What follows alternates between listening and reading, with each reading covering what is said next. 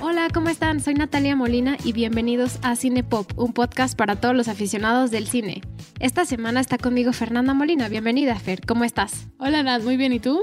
Muy bien, muchas gracias. ¿Cómo va todo? Todo perfecto. Emocionada de grabar otro podcast y hablar de, de un estreno. Sí, así es. Esta semana vamos a hablar de un estreno de Netflix. Se estrenó hace unos días en la plataforma y le está yendo relativamente bien en términos de, de cuántas personas lo están viendo, pero dinos qué película es. Vamos a hablar de Malcolm and Marie. Esta película ha causado mucha conversación, la crítica está bastante dividida y nosotras vamos a analizarla, analizar los personajes, al director y dar nuestras propias opiniones y nuestra propia crítica. Así es, así que si no han visto Malcolm and Marie, los invitamos a verla. Es una película larga que a lo mejor puede ser un poco densa. Dura una hora cuarenta, pero se siente muy larga, ese es el problema. Así es, pero lo bueno es que es accesible a muchas personas. Vale la pena porque es una película que su producción y la concepción de la idea es muy diferente al resto de las películas, porque esta película fue concibida y hecha todo durante la pandemia. Entonces, eso sí se le reconoce y tiene mucho mérito por eso, y vamos a hablar más adelante a profundidad de cómo fue que se hizo esta película y cómo llegó a ser. Sí, fue grabada en junio y julio del año pasado, de 2020, entonces fue una de las primeras películas que tuvo que tener muchísimas medidas de seguridad. También adelante vamos a hablar más de qué significa el, hecho de que haya sido de las primeras películas grabadas en pandemia. Pero así es, tuvieron un equipo muy chiquitito, como de máximo 20 personas. Entonces es también como un experimento social muy interesante y, y, culturalmente relevante en muchos sentidos. Pero platícanos, Fer, del director y de los actores de esta película. Muy bien. Los actores de esta película son Zendaya y John David Washington. Zendaya a mí se me hace una excelente actriz y yo la sigo desde chiquita.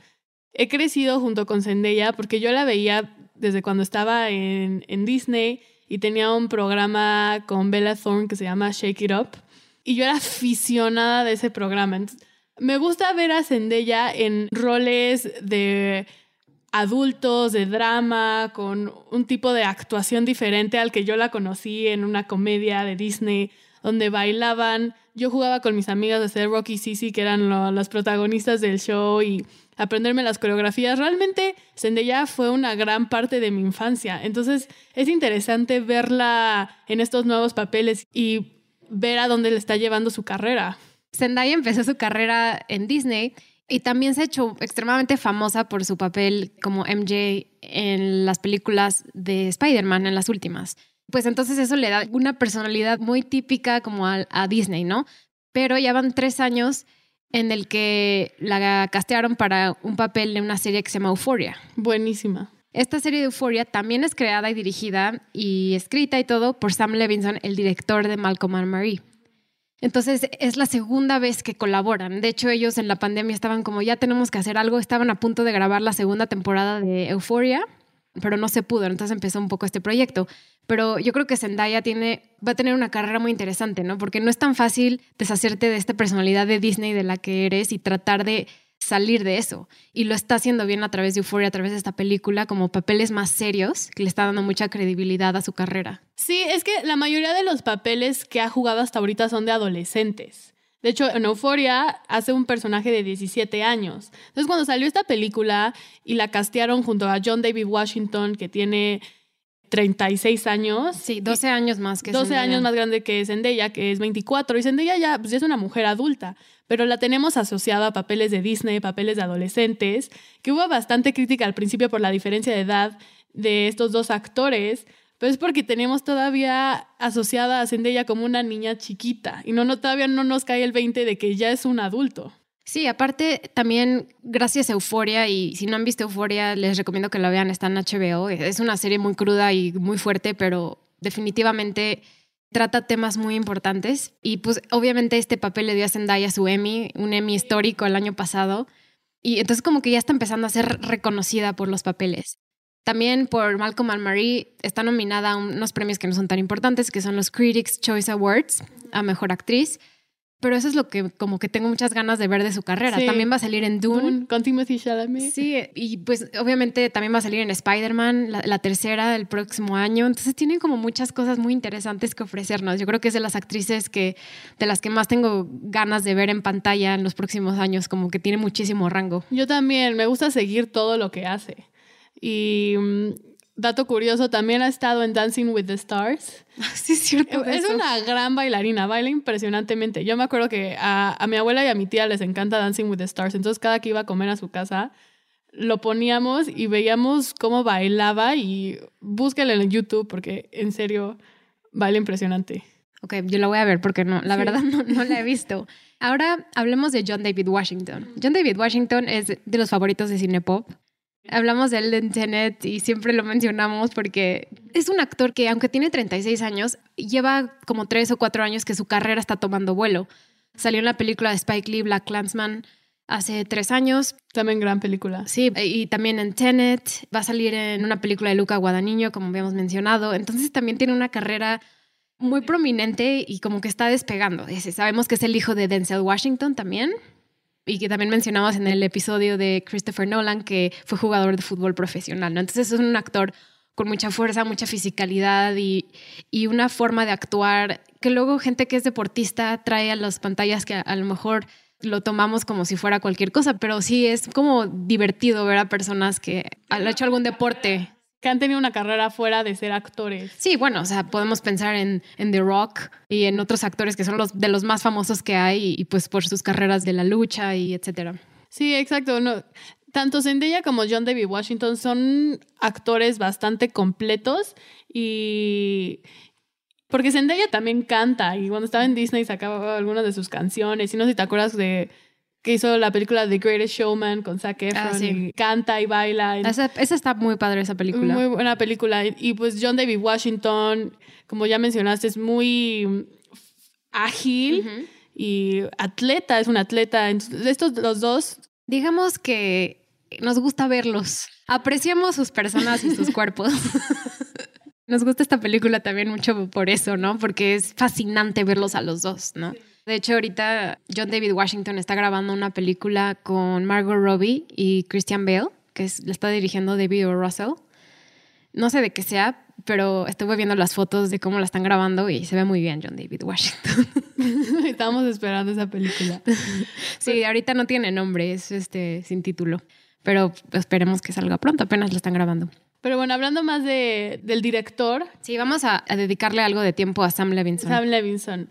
Sam Levinson, la verdad, yo lo conocí por Euforia. Y Euforia se ha vuelto una de mis series favoritas de todos los tiempos. Está extremadamente bien hecha. Entonces, cuando salió Malcolm and Marie, estaba muy emocionada por el director, porque quería saber este creador de Euforia qué nos va a traer con esta nueva película. Sí, hay una película de Sam Levinson que se llama Assassination Nation y no, o sea, no me molesta, pero como vi Euphoria primero y Euphoria tiene temas muy parecidos a Assassination Nation, como que no me terminó de encantar. A lo mejor si lo hubiera visto en otro momento me hubiera gustado, pero pues Sam Levinson trata temas sobre consumos de drogas, alcoholismo, sexualidad y algo que me llamó mucho la atención en Assassination Nation y en Euphoria es el uso de la tecnología y el celular y las relaciones humanas.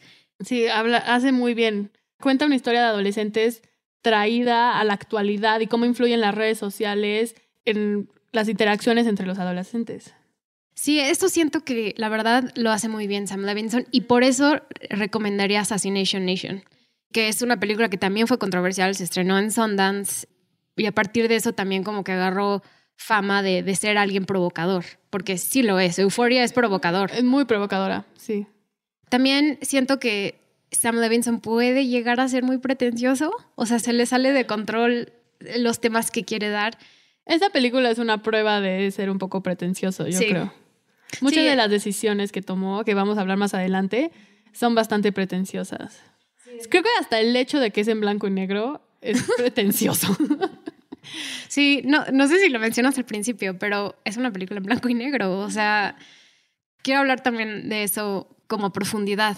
Pero ya de por sí el, el tema blanco y negro es algo que, que está volviéndose algo como muy común Sí. en películas que ahorita nos referimos a eso, pero Pero aparte, Sam Levinson es una persona muy joven, tiene 36 años. Y por eso siento que sabe muy bien transmitir la cultura millennial, incluso la generación Z. O sea, como que está en ese sentido. Y luego hay directores o escritores que son más grandes que no logran capturarlo de, mucha forma. Y, siento, o sea, por ejemplo, no sé, Stranger Things, que es una de las series más populares que Netflix tiene y más común. O sea, lo que ellos hicieron fue apegarse a la nostalgia de los ochentas. No logran transmitir una... ¿Qué es ser adolescente en el 2020? Exacto, o sea, no hay una mm, forma de reflejar lo que sentimos y sobre todo cómo expresar la sexualidad en la época en la que vivimos, porque ahorita que llevamos un año en cuarentena, que no podemos salir y no podemos hacer nada, todo está a través del celular. Entonces, si ya estaba amplificado antes de la pandemia, hacer sexting, el usar tu celular para como expresar tu sexualidad, ahora se va a amplificar a mil millones. Sí, ahora es la única manera de expresarla, como en la actualidad que vivimos, las circunstancias, los teléfonos y las redes sociales es nuestra máxima forma de expresión y de socializar. Sí, eso va a ser interesante verlo en el futuro y podría ser interesante también ver cómo lo reflejan en Euforia si van a hablar de la pandemia, si no, o sea, porque hay muchos programas y televisiones donde sí están adaptándose al momento al que vivimos, otras no. O sea, también se podría considerar que Malcolm and Marie, que esta película es una película que expresa cómo nos sentimos en la pandemia, pero nada más para empezar a introducir Malcolm and Marie, solo quiero decir que Sam Levinson escribió la película como en cinco o seis días, ¿no? Algo así. Eso creo que es uno de los grandes problemas de esta película. Se siente extremadamente apresurado. El que la hayan escrito en seis días es prácticamente imposible escribir un, buen guion desarrollado con profundidad en seis días. Sí, esta película como que muchas veces parece que es la primera versión. Sí, parece que es el primer tratamiento del guion y decidieron filmar el primer tratamiento y les faltaron las reescrituras. De hecho, cuenta Sam Levinson que un día antes del rodaje escribió el tercer acto y se los entregó a los actores. Y le, enseña así a Zendaya y a John David Washington, ah, pues escribí otras 20, 30 páginas. Yo soy como de, bueno, ok, nos las aprendemos porque son muy profesionales. Y luego le dice, sí, pero lo, lo reescribí como a lo largo de todo el guion. Entonces, ¿cómo es posible que un día antes del rodaje estés reescribiendo el guion? Eso ya habla de una inseguridad desde un principio y de una indecisión y de ni siquiera estar completamente centrado y seguro de qué es lo que quieres contar. Si un día antes de grabar estás moviéndole al guion, ya desde abajo, desde los cimientos, algo está chueco. Aparte, Zendaya cuenta que antes de que escribiera este guion, Sam Levinson, él tenía una idea de hacer una película de un personaje como un thriller psicológico, donde ella estuviera atrapada en su personalidad de Disney y mm, quiera salir de esa personalidad, ¿no? O sea, como que tenían muchas ideas diferentes y muchas formas de cómo querían contar una historia, pero e, este fue el guion que salió. Entonces, con eso vamos a introducir la película, vamos a darles como un pequeño resumen y luego ya meternos a fondo a todos los temas que toca. Exacto. Pues la premisa de esta película es de una relación. Es Malcolm, interpretado por John David Washington, y Marie por Zendaya. Y Malcolm es un cineasta que acaba de tener el estreno de una de sus películas sobre una adolescente con un problema de drogas, una adicción. Y el punto de partida, cuando todo explota, es porque Malcolm se le olvidó agradecerle a Marie, su pareja, en su estreno. Que de hecho, esta parte es autobiográfica y cuenta Sam Levinson que él se inspiró en que él se le olvidó agradecerle una vez a su esposa en uno de los estrenos de sus películas y que fue todo un pleito entre ellos dos. Esperemos que no tanto como en esta película, pero se inspiró de ese conflicto que tuvo con su propia esposa. Ay, no, no hay nada más que se puede decir. de eso. También, si no han visto Malcolm and Marie, ya vamos a empezar a hablar de, de, ella más a profundidad, así que les damos spoiler warning para que la vayan a ver y regresen a escucharnos para la siguiente parte. O sea, no hay tantas cosas que hay que spoilear en sí, pero nos vamos a meter a los temas más a profundidad. Así que si no quieren saber nada, pónganle pausa y regresen a escucharnos. Hay algo que tenemos que mencionar desde el principio, que es John David Washington y Zendaya son actores afroamericanos. Sam Levinson no. Es un director de descendencia judía. Su papá es un director muy reconocido, entonces viene de privilegio. Y aquí es donde podemos decir que empieza la problemática, que vamos a hablar más de los temas de eso, pero ya desde el principio queremos mencionar eso, ¿no? Sam Levinson es blanco y los actores y la historia de los actores es otra completamente diferente. Sí, tienen unas experiencias muy distintas con el arte y en oportunidades profesionales. Y creo que lo que le han criticado mucho a Sam Levinson en esta película es que usa el personaje de Malcolm para expresar sus propias frustraciones con Hollywood y con la crítica del arte y con el racismo dentro de, del arte y del cine y de esta industria.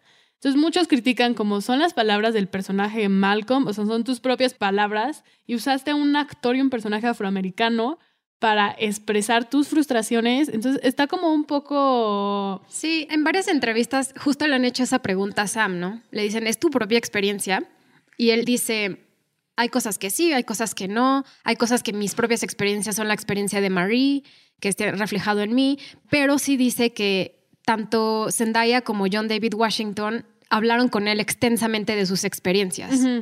Entonces eso fue utilizado para el guion y para muchas de las formas en las que cuentan sus experiencias como artistas en, en la industria. Sí, estoy de acuerdo. Y de hecho, porque esta película habla mucho sobre la crítica de, de arte y cómo está ligada a nuestra identidad y cómo juzgamos el arte a partir de quiénes somos y quién es el creador. Y creo que mucha parte del discurso que tiene Malcolm es lo que le está pasando a Sam Levinson. Muchas personas están criticando su arte porque fue escrita por él, por un hombre privilegiado. Y es justo mucho lo que discute Malcolm, que el arte está muy politizado. Por ejemplo, Malcolm acaba de escribir una película, había mencionado sobre una adolescente que es afroamericana, su personaje Imani es afroamericano, que tiene un problema con adicción.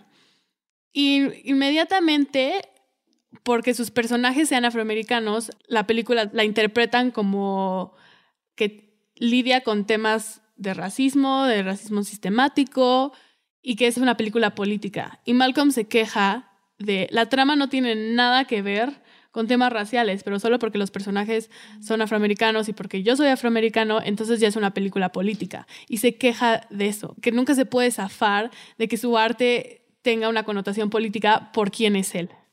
Esto es un tema constante dentro de tanto críticos como críticos culturales de consumo, de películas y, de industria que es Hollywood. Podemos ver reflejado en los Oscars. O sea, hace tres años ganó Green Book. Película, pues, pues una historia bonita, normal, pero fue completamente politizada por su tema, que a lo mejor no debe haber ganado, a lo mejor sí, que contrasta con Moonlight, que es una película que fue tratada de una forma muy diferente, ¿no? Que siempre hay como que justificar el trabajo de alguien afroamericano o de alguien, una minoría o, latino o algo por esta razón justa, ¿no? Y es el tema que usa mucho Malcolm para hablar de cómo ser artista. Exacto, y de hecho tiene una frase que dice, el cine no necesita tener un mensaje, necesita tener corazón y electricidad. Y habla de cómo todo su cine lo quieren interpretar de una manera social, y a veces no, a veces solo quiero contar emociones y es eso. Y habla también bastante sobre cómo todo tiene que estar ligado a nuestra identidad. Que cuando los críticos hablan de, tu película dicen, ah, es que tus personajes son así porque eres hombre, o porque eres mujer, o porque eres gay, o eres hetero, o eres blanco, o eres negro. Hacen mucho énfasis en, tus películas son así por quién eres y por tu identidad. Y él dice que no necesariamente. Pero de alguna forma tu identidad siempre va a estar ligada a, tus personajes porque tu identidad determina tu percepción y tu percepción determina tu realidad. Entonces, la experiencia de una mujer no va a ser la misma de un hombre en el mundo en el que vivimos. No puede ser, van a tener una percepción del mundo totalmente diferente. Incluso en el podcast pasado hablamos de la trilogía Before y Richard Linklater estaba consciente de sus limitaciones al crear un personaje femenino. Sabía que él por ser hombre, no le iba a poder dar la dimensionalidad y la profundidad que quería al personaje de Celine. Y por eso pidió colaboración de Kim Crisan y Julie Delpy. Y es algo que se debate mucho Malcolm. Porque dice, entonces que como soy hombre, no puedo hablar sobre una experiencia femenina, no puedo contar historias sobre algo que no he vivido y se enoja por eso. Y aparte le molesta como o sea, los críticos en esta película no son bien tratados y a lo mejor otra, una de las razones por las que los críticos no les gusta esta película es porque critican de forma muy extensa, sobre todo no mencionan el nombre de una mujer del LA Times que es crítica, pero hablan de Malcolm, de un director afroamericano, y lo comparan con otros directores afroamericanos, como puede ser Spike Lee o Barry Jenkins. Entonces él dice, ¿por qué no pueden comparar con William Wyler o alguien? O sea, ¿por qué siempre tienen que tener los mismos temas de crítica de cómo se construye una identidad de cine a través de nuestra identidad racial? Creo que Malcolm eh, toca muchos puntos bastante interesantes en esto sobre la crítica del arte y en mucho tiene razón y en otras cosas digo, pues tal vez te falta escuchar un poco en la crítica, porque incluso Marie le dice, creo que tu película hubiera sido mejor si hubiera tenido un toque más femenino. Le da la razón a la crítica. Y siento que es válido contar historias sobre experiencias ajenas a ti, pero como lo que hizo Sam Levinson, quiso contar una historia de un afroamericano cuando es una experiencia que él no conoce y es totalmente ajeno a él. Creo que se vale en el arte, podemos imaginar y poner en los zapatos de alguien que tiene una vida muy distinta a la nuestra, pero al hacerlo, creo que no podemos olvidar nuestras limitaciones y tenemos que estar totalmente conscientes de quién somos nosotros influye a nuestros personajes. Y aparte en el mundo en el que vivimos con la cancel culture y, querer rechazar historias que a lo mejor no reflejan la identidad de eso, como ya mencionaste, o sea, muchas personas rechazan esa teoría, pero hay otras que, que no les parece mal, o sea, siempre se han contado historias que a lo mejor tienen elementos de tu vida, pero también de otras personas. O sea, eso siempre ha existido. Siempre puedes escribir un libro o hacer un tipo de arte que refleje la vida de alguien más o cómo interpretas la vida de alguien más. O sea, yo creo que es válido, pero puede llegar a ser peligroso. Y entonces, justo con Sam Levinson, es complicado porque Sam Levinson también en Euphoria, pues obviamente trabaja con Zendaya, que, que es afroamericana, trabaja con una actriz trans y tiene muchas perspectivas de cómo funcionan esas dinámicas sin él realmente haber pasado por eso. O sea, como que yo no conozco algo que ha él hecho que es una experiencia de un hombre como en primer instante, ¿no? Como que siempre usa a otras personas. Pero ya que hablamos un poco del trabajo del artista, me gustaría pasar a, a la relación entre Malcolm y Marie, ¿no? De lo que inspira el título de la película. Estas dos personas que, como bien mencionaste, llegan de la premiere y toda la película pasa en una misma noche. Es tiempo real. Es tiempo real prácticamente, pero es aparte de la discusión de Malcolm, que aparte John David Washington tiene muchísimos monólogos, muy repetitivos de vez en cuando. Es que esos son creo que mis problemas con esta película. Toma temas muy interesantes, pero le dan vuelta y vuelta y vuelta. Y la película constituye de un monólogo de ataque y otro monólogo de contraataque. Y se turnan y John David Washington dar un monólogo y un monólogo. Prácticamente no dialogan. Es un speech, el otro escucha, y luego de nuevo otro speech y el otro escucha. Y eso lo vuelve bastante cansado. Es muy larga. Quizás si hubiera sido la mitad del tiempo, a lo mejor hubiera funcionado mejor. Sí, una película de una hora y cachito, o sea, no tenía que durar tanto. Porque quiero recalcar un poco la diferencia entre Malcolm y Marie y sus tipos de personajes, ¿no? Bien mencionamos todo lo que dice Malcolm sobre su experiencia como director y con esta nueva película, pero también lo que le excita de esa forma y estar así eufórico es el hecho de que la película le fue bien con las audiencias. Entonces está como emocionado, como vuelto loco, como que no sabe cómo reflexionar sus sucesos, pero aparte también son, no sé, muchos discursos soberbios, muy, muy egoístas, muy desagradables. Entonces, Malcolm es una persona que, y lo han dicho tanto John David como Sam Levinson, es una persona con muchos problemas que no, a lo mejor deberíamos, eh, podemos discutir sobre su personaje, pero no necesariamente es un villano o un héroe, sino alguien que tiene muchos problemas. Sí, es muy egocéntrico y de hecho en una de sus peleas, en un monólogo que lanza Marie hacia él, le dice un montón de cosas y lo que le duele a Malcolm es que le haya dicho que su trabajo es mediocre. Entonces ahí hablamos de, de un ego gigante y que no es posible que Marie le esté hablando sobre los problemas que tiene él en su relación y qué no le gusta de él y lo único que escucha es dijiste que mi trabajo era mediocre. Entonces ahí ya vemos que Malcolm es una persona que es incapaz de escuchar a la crítica tanto de, de Marie en la relación y a la crítica tal cual de los críticos de arte sobre su trabajo.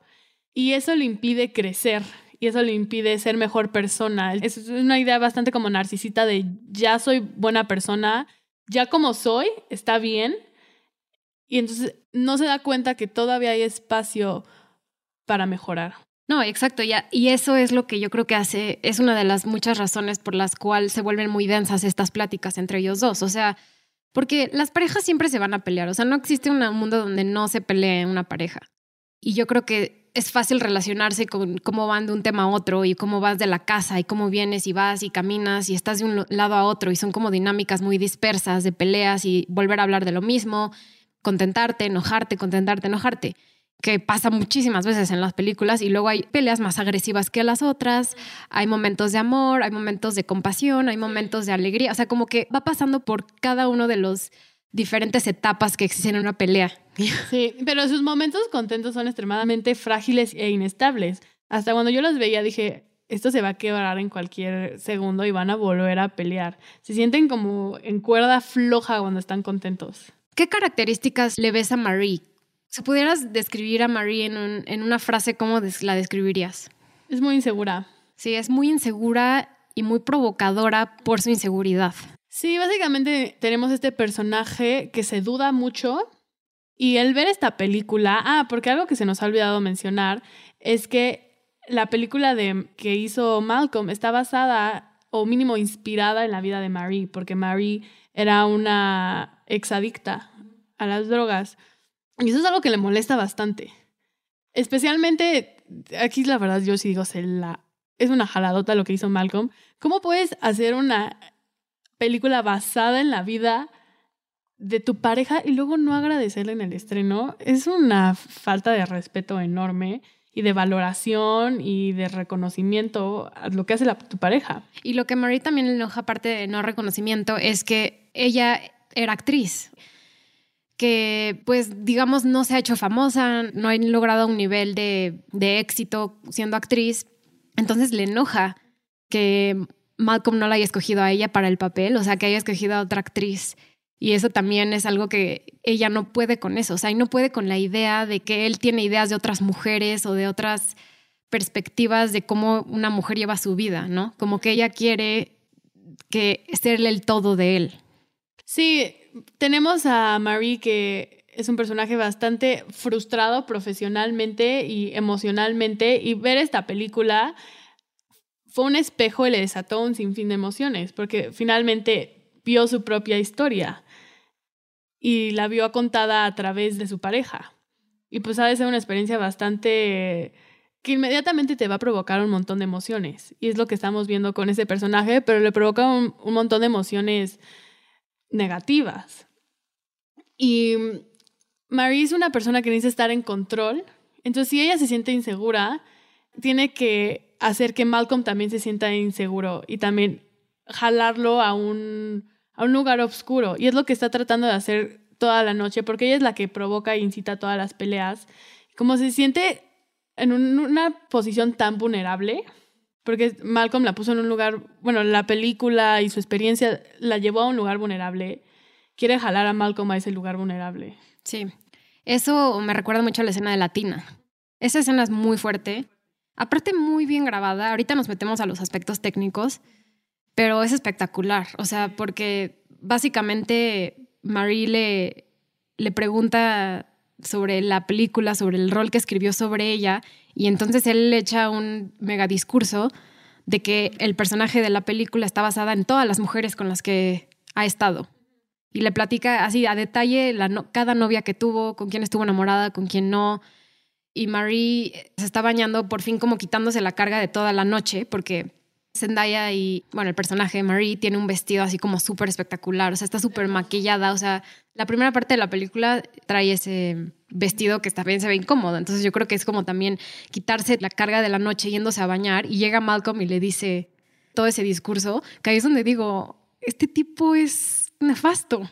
Hay momentos donde te cae súper bien, hay momentos donde te cae súper mal. Sí, totalmente. Sí, todo el tiempo es bastante narcisista.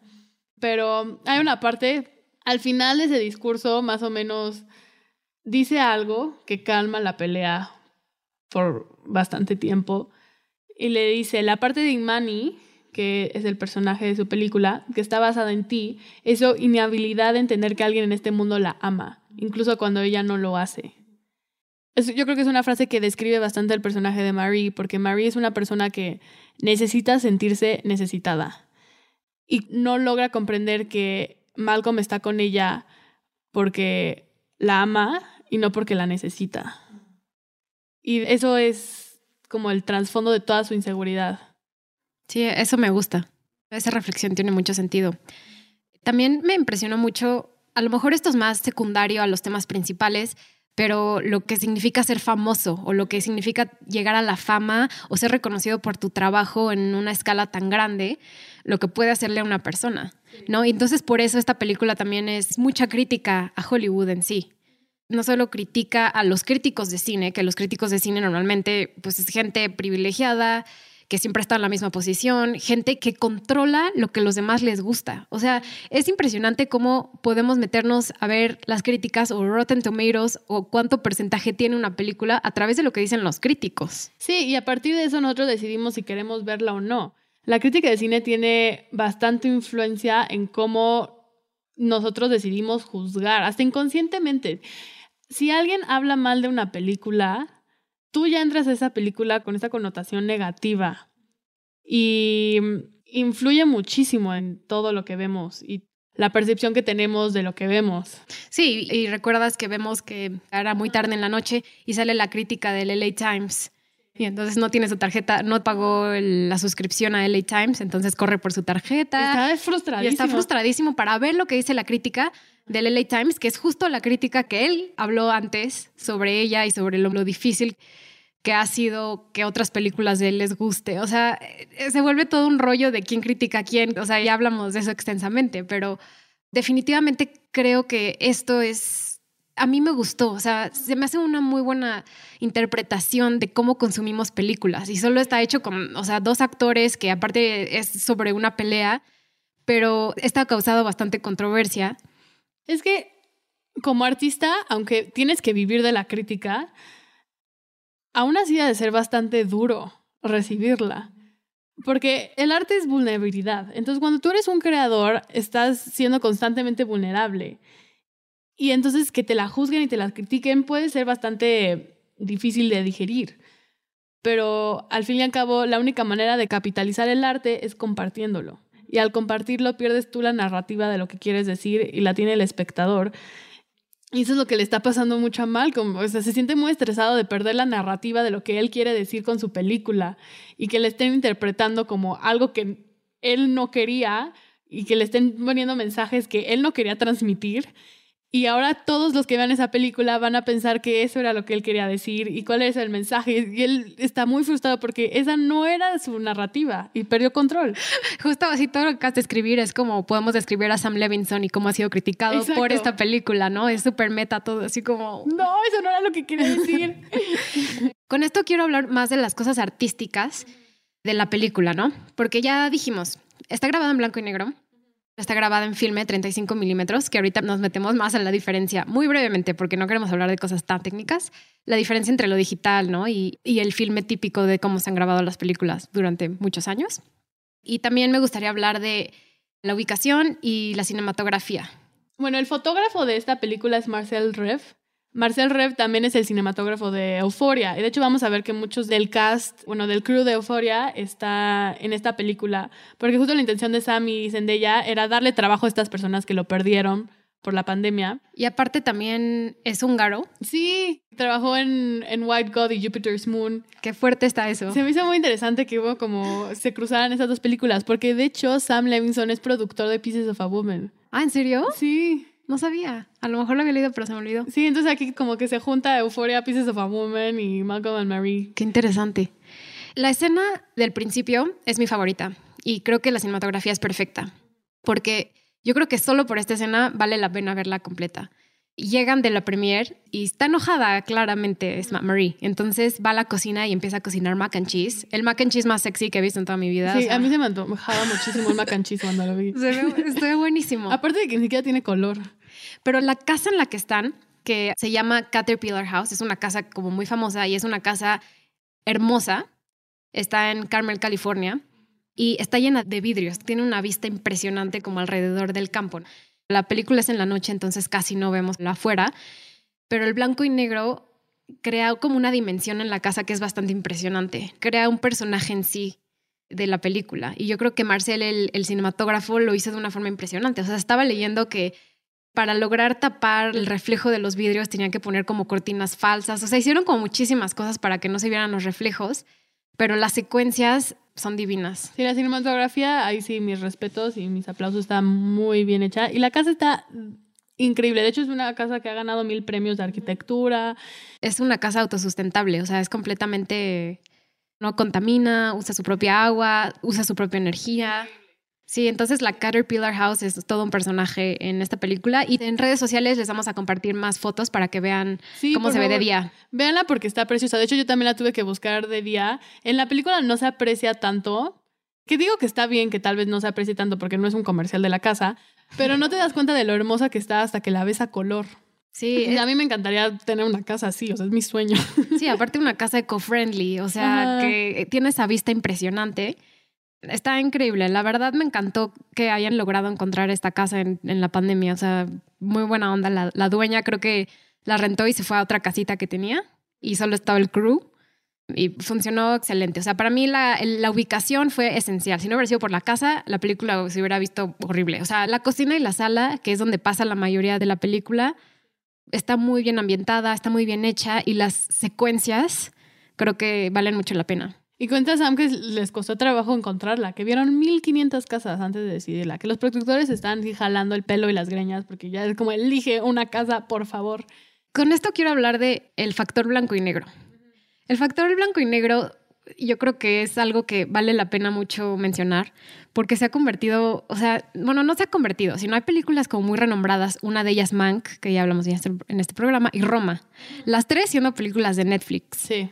¿No? Como que hay una necesidad artística de los directores ser reconocidos a través de su visión con lente blanco y negro. No sé, ¿qué opinas de esto? Es una decisión artística. Antes era un aspecto técnico. Ahora con la tecnología, el hacerlo en blanco y negro es una visión del director y, en mi opinión, tiene que tener una función. En esta película no le encuentro la función a que sea en blanco y negro, aparte de que se ve bien, es, es una decisión estética, pero en sí con la historia no veo qué nos aporta el que sea en blanco y negro. Siento que la historia hubiera funcionado igual si hubiera sido a color por ejemplo, en Man, como tú mencionaste, entiendo perfecto por qué es en blanco y negro, porque están haciendo un homenaje a cine de Hollywood en los 30 y también en Roma, pues es como una memoria y es un recuerdo de Cuarón, de su infancia en los 70 En esta película, la única razón que le puedo encontrar es que es estético. Sí, también la decisión de Sam Levinson de grabar en filme, no en digital, ¿no? El filme pues pensemos en una cámara de hace 30, 40 años, ¿no? Tomas la foto y sale el rollo, ¿no? Entonces, este es igual, la imagen se transmite a través del rollo y es, la dimensión es 35 milímetros, ¿no? Entonces, eso hace que la imagen se vea de una forma muy diferente y muchos directores han escogido esta versión de no hacerlo digital, o sea, podemos contrastar con digital que es Christopher Nolan o directores donde hacen películas muy grandes, esas son digitales y se vuelven 3D, pero como que grabar en filme se ha vuelto algo como más popular. Más popular. O sea, por ejemplo, Quentin Tarantino siempre usa filme, él siempre lo ha hecho, pero hay, directores que como para verse artísticos, por eso digo que luego Sam Levinson puede ser un poco pretencioso, lo hace. Es que siento que la elección de hacer en blanco y negro esta película es aparentar ser muy artístico. en pocas palabras es lo que quiso hacer Sam Levinson. La película la produjo tanto Sam Levinson con su esposa, con Zendaya y John David. O sea, el presupuesto creo que era 2.5 millones. Y Kid Cody, ¿sabías que...? No. Sí, eh, un rapero. Sí, cierto, sí. Kid Cody también es la primera vez que invierte su dinero en algo de cine. Invirtieron, o sea, hasta Zendaya traía sus zapatos, o sea, como que todo el mundo puso de su parte para poder hacer ese proyecto. Y cuando ya estaba la película grabada y todo, que la intentaron vender a distribución, se la pelearon muchísimo. HBO la quería. Qué locura, ¿no? Sí, la quería Hulu, la querían varias plataformas, pero al fin y al cabo Netflix ganó y la compró por 30 millones de dólares. Es muchísimo dinero. Es muchísimo dinero, o sea... Sí, entonces Sam Levinson, aunque la crítica haya estado dura con él, creo que ya no le importa con todo el dinero que ganó con Sí, exacto, porque... sí, no, estas dimensiones de Netflix de pagar tanto por películas, yo no sé qué tan sostenible voy a ser en el futuro. Y creo que ni siquiera la vieron completa para cuando la decidieron comprar. Les mandaron un cachito, creo que de la parte del macaroni, que la película abre muy bien. Sí. La parte del macaroni, o sea, Oscar al macaroni es la mejor parte. El, el problema es que justo esta película es que abre muy bien y tiene temas muy interesantes, pero después se repite y se repite y se repite y se repite y es circular. Y la trama al final no llega a ningún lado y los personajes tampoco llegan a ningún lado. No hay ningún arco en los personajes, porque para que haya un arco tiene que haber un recorrido emocional en ellos, de estar en la emoción A terminar en la emoción B. Aquí la película es muy, hay mucha emoción en los personajes durante toda la película, pero es la misma emoción todo el tiempo. Se mantienen en la emoción A, A, A, y nunca dan un salto a, a algo distinto. No sé tú qué opinas, pero a mí al final, cuando acabé la película sentí que acabaron donde empezaron. Sí, yo lo pensé de dos formas. Dije, uno, así son las peleas. Empiezas y estás horas y horas hablando de lo mismo y nunca terminas, ¿no? Eso Sí, lo vi de es una muy forma. realista en ese sentido. Pero en otra forma, en más como consumo de Netflix casual, ¿qué necesidad hay de ver a alguien pelearse dos horas? O sea, Sí, hay como- Before Midnight. es un guion superior por muchas otras razones, pero, pero hay como que esas dos visiones. Entonces yo, tú y yo, que nos interesa hablar de películas novedosas y del modelo Netflix y de consumo cultural, podemos ver Malcolm and Mary de una forma. Pero yo no sé si, como para verla casualmente, Malcolm and Mary es una película que alguien vaya a disfrutar. O sea, como verla con tu pareja, o sea, dices, ¿por qué quiero ver a alguien peleándose dos horas cuando estoy con mi pareja? o ya lo hago en la vida diaria. Exacto. Eso es lo que yo creo como, no sé, lo que contrasto. Sí, porque seguro muchas personas van a llegar y van a ver los primeros 40 minutos y se, si me tengo que echar una hora más de pura pelea, voy a tener que apagar esto. Y efectivamente, te vas a tener que echar una hora más de pura pelea. Aparte, hay diálogos muy chistosos. O sea, por ejemplo, hay una parte donde dice Malcolm como, es que yo quiero hacer una Lego movie, quiero dirigir una película de Lego. Y entonces eh, Mary como, pues dirige la película de Lego, algún día te va a tocar y va a ser una película que va a ser racialmente reconocida porque es un director afroamericano. O sea, como que es ese mismo tema de, de lo racial, pero como que tiene cosas chistosas, pero luego se repiten. Y, o sea, ya, ya O dijimos sea, eso. sí, es que más bien es un diálogo que tiene muchas cosas brillantes, pero está entre muchísima paja y muchísimas cosas que no valen tanto la pena. Entonces se pierden de tanto. Y de hecho Sam Levinson habla mucho de que a él le da miedo el plazo de atención del espectador. Que le da miedo que estén viendo algo y se la nada se pierdan, se aburran tantito y ya dejen de poner atención. Entonces él trata de hacerlo. De hecho, dice que con Euforia, Euforia tiene muchísimos movimientos de cámara. La fotografía de Euforia es impresionante, pero te están moviendo constantemente, que te mantiene interesado y sabes que si te distraes por unos segundos, algo te perdiste y algo ya no captaste. Con esta película lo hace con el diálogo. Están hablando todo el tiempo y el diálogo es súper rápido y todo el tiempo están así bombardeando, bombardeando, que hay un- a veces hasta le tienes que regresar como, espérate, eso ya no lo capté, porque... Sí, si estás en tu celular, te vas a perder la mitad. Ujú, Sí, o sea, sí es una película que necesita tu atención al 100%. Quiero también discutir sobre, o sea, esto es una película histórica en muchos sentidos. Siento que es una película que va a marcar parámetros de cómo se hace cine en los próximos dos, tres, cuatro, incluso hasta cinco años. O sea, si esta película se sintieron claustrofóbicos, prepárense. Así van a ser las próximas películas. O sea, las películas de cuarentena van a llegar a ser así. O sea, ¿por qué? Es muy difícil conseguir extras, es muy difícil grabar en lugares como muy abiertos, porque ahorita en Europa, en Estados Unidos, en México, o sea, muy, todos lugares, hay muchos lugares cerrados. O sea, la industria del cine ya se considera un negocio de necesidad, o sea, como en primera línea. O sea, todas las filmaciones están consideradas así. Pero yo creo que nos viene una serie de películas cuarentenas así como esta. O sea, y no necesariamente es una película de cuarentena, pero refleja el mundo en el que vivimos, ¿no? Dos personas en una casa peleándose. Probablemente fue como el caso de muchos. Y yo creo que no era necesariamente el tema principal del que querían hablar, pero se refleja muchísimo. O sea, en una casa dos personas, vemos que es después de una fiesta, pero habla de su época. O sea, habla del momento en el que estamos y el hecho de que se pudo grabar y que se pudo hacer es bastante impresionante. Entonces yo digo por eso que es la película que marca una época. Va a marcar el inicio de, las películas pospandémicas, porque hasta el día de hoy, o sea, estamos a mediados de febrero, las películas que han salido hasta hoy no se han grabado en pandemia, son películas que se grabaron hace un año. Estamos viendo muy poco contenido grabado en, en la pandemia. Y ya nos viene eso, o sea, a partir de, del verano y del, otoño, y o sea, todo lo que viene va a ser películas grabadas en cuarentena. Y, tengo muchas ganas de ver y de entender cómo va a funcionar esto. Sí, yo creo que mm, esta película nos demuestra que las limitaciones pueden aludir a que seamos más creativos. Y esta película demuestra que, aún con todas las circunstancias, se puede seguir creando, pero te vas a tener que reajustar. Y Sam Levinson estaba muy interesado en tomar esto como un reto, decir, ok, voy a contar una historia donde sé que tiene que ser en una sola locación y donde tienen que ver muy poquitos actores. ¿Cómo voy a contar una historia interesante con esas limitaciones? Y al ponerte este tipo de limitaciones, te obliga a ser creativo. Te obliga a pensarle más y hacer el doble de trabajo. Y eso creo que se me hace bastante interesante y pues eso tiene... La película tiene muchos errores, pero hay un mérito en el hacer un intento de seguir creando. Y la verdad, la mayoría de los críticos, o sea, no quiero hacer tanta referencia a los críticos, pero no les gustó. O sea, no es una película que haya sido bien recibida, no es una película que está en los top 10 de Netflix actualmente. Estuvo en algún momento cuando salió, pero ahorita no lo es. O sea, no ha llegado esta fama que todo el mundo pensó que iba a llegar. Como que venía muy sonada sí. y nadie la vio. O sea, y ahorita que hablas de la creatividad, hay una película que vi estos días que se llama Host. Es una película de miedo. Está en Netflix. La pueden ver ahí. Todo pasa en Zoom. Si les gustan las películas de miedo, las recomiendo. Si da miedo. Está fea, yo estaba asustada. Y la grabaron antes de la... La grabaron durante la pandemia. Por eso también creo que es una película relevante. Es una película inglesa. Pero es muy creativo lo que hicieron. Y fue gracias a, a las dinámicas que tenemos en línea que se pudo hacer. Salió directamente en una plataforma que se llama Shutter y aquí en México luego la compró los derechos Netflix. Pero es interesante lo que dices. Vamos a ver cosas nuevas también vamos a ver cosas muy claustrofóbicas, que ya lo mencioné, pero la creatividad que viene va, a ser interesante analizarlo. Sí, es interesante analizar cómo va a evolucionar la manera en la que creamos cine. Porque no solo evoluciona la manera en la que consumimos cine, sino desde la concepción de la idea hasta llevarlo a cabo.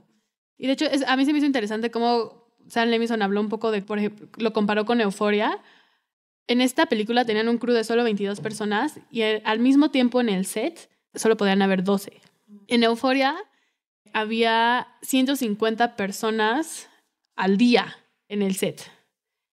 Y para grabar un episodio de una hora de Euforia se tardaban 20 días. Aquí lo hicieron en, en dos semanas, una película de una hora 40. Y aparte, las grabaciones todas son de noche, o sea, todo pasa en la noche. Ha de haber sido también cansado. Y una sola persona era departamentos enteros, porque no pueden tener todos los departamentos que existen en una producción grande como es Euphoria. Por ejemplo, Zendaya y John David Washington, ellos tenían que encargarse de su propio maquillaje y su propio vestuario, porque no tenían maquillistas, no tenían nada de eso. Sí, esto también marca un parámetro para, o sea, no solo eso, sino la gente que está desempleada por esto tanto a nivel de producción, sino a nivel de distribución. O sea, hoy en nuestro país acabamos de enterar que la segunda cadena más grande de, cine va a cerrar. Y entonces este es el consumo que vamos a ver en el futuro. No solo este tipo de películas, sino que probablemente en los próximos dos, tres años nuestras idas al cine sean completamente limitadas. O sea, el consumo que vamos a tener es prioritario a, a las plataformas. Y esto es como muy fuerte, ¿no? Porque estamos acostumbrados a... Y ya lo hablamos, lo hablamos en el programa de Navidad, ¿no? Ir al cine, tener esa expectativa de una película nueva, ¿no? Como salir de tu rutina, pero ahora es parte de tu rutina, nada más te vas de donde estás trabajando a tu sillón a ver la tele. Y para eso va a estar pensado el contenido, para el consumo en casa, no tanto para tantas experiencias. Así va a haber y, y esperemos que haya, por ejemplo, las películas de Disney, de Marvel, incluida también la nueva película de Zendaya Dune. O sea, se están esperando que abran pero más las películas que van a estar grabadas durante este año y el siguiente van a ser películas pensadas para estar en casa, ¿no? Por eso Netflix compró esta película a precio tan caro, ¿no? Como que quieren, quieren tener contenido para todas las semanas, ¿no? Estrenos todas las semanas. Pues eso fue todo por hoy. Muchas gracias por escucharnos. Muchas gracias, Fer. Estuvo muy interesante la plática de Malcolm and Marie. A mí también me ha gustado mucho. Pues díganos sus comentarios. Recuérdenos seguir en redes sociales, en cine-popmx, en Instagram y en Twitter, para que nos manden sus mensajes, sus opiniones de la película. Estamos dispuestas a leerlos siempre. Así que siempre escríbanos. Desde aquí estamos. Abiertos a todas sus sugerencias, críticas, lo que sea. Y recuerden también seguirnos en Spotify y en Apple Podcast. En Apple Podcast eh, pueden suscribir y dejar una reseña y en Spotify pueden también darnos follow en su página. Así que muchas gracias por escucharnos. Espero estén muy bien, cuídense mucho y nos vemos hasta la próxima. Bye bye. Bye.